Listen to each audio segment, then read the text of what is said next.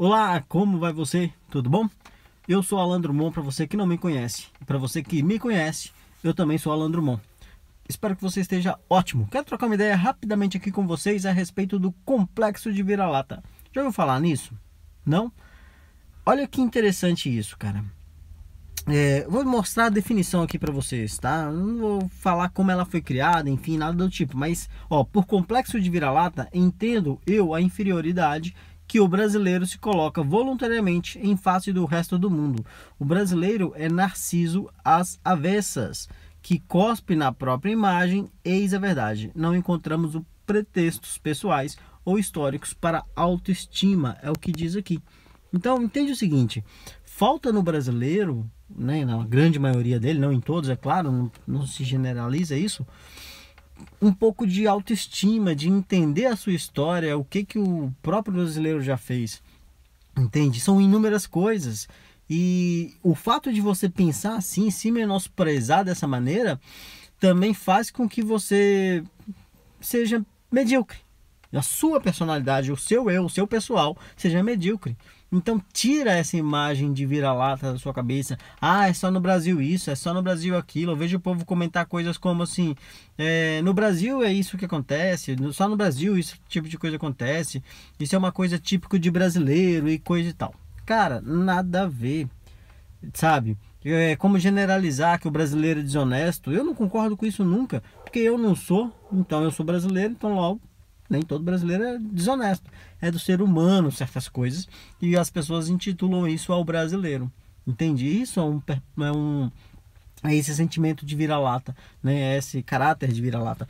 Olha que interessante isso aqui, ó. Deixa eu voltar lá no site e mostrar para você uma coisa bem interessante aqui, ó. 20 maiores invenções de brasileiros, tá?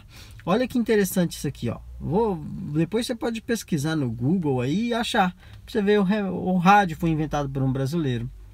Né? A urna eletrônica, que é uma porcaria, mas foi inventado pelo brasileiro.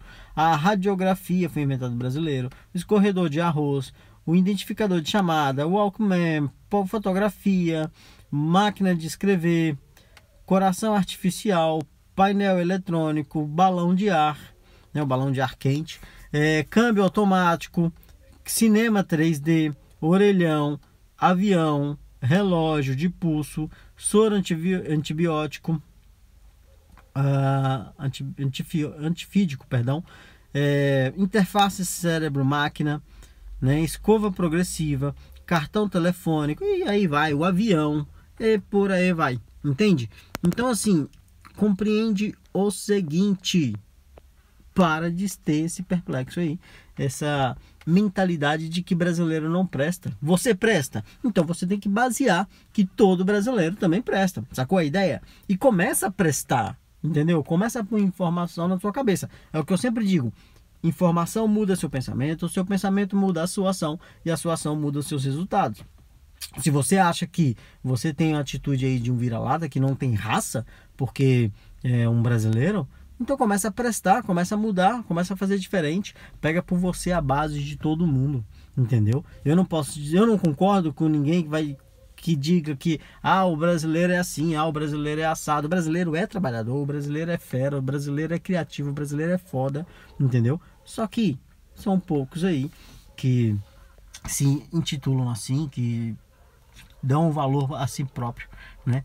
É, uma, é, é realmente um, um caráter de vira-lata aí, que não tem raça. O que falta no brasileiro, na verdade, é coragem. Show de bola? Só queria trocar essa ideia com vocês, espero que tenham curtido. Um sucesso para ti. Concorda? Dá um joinha aí, assistiu até o final, comunica com a gente que assistiu o vídeo até o final, tá? Nos vemos no próximo vídeo. Valeu, tchau!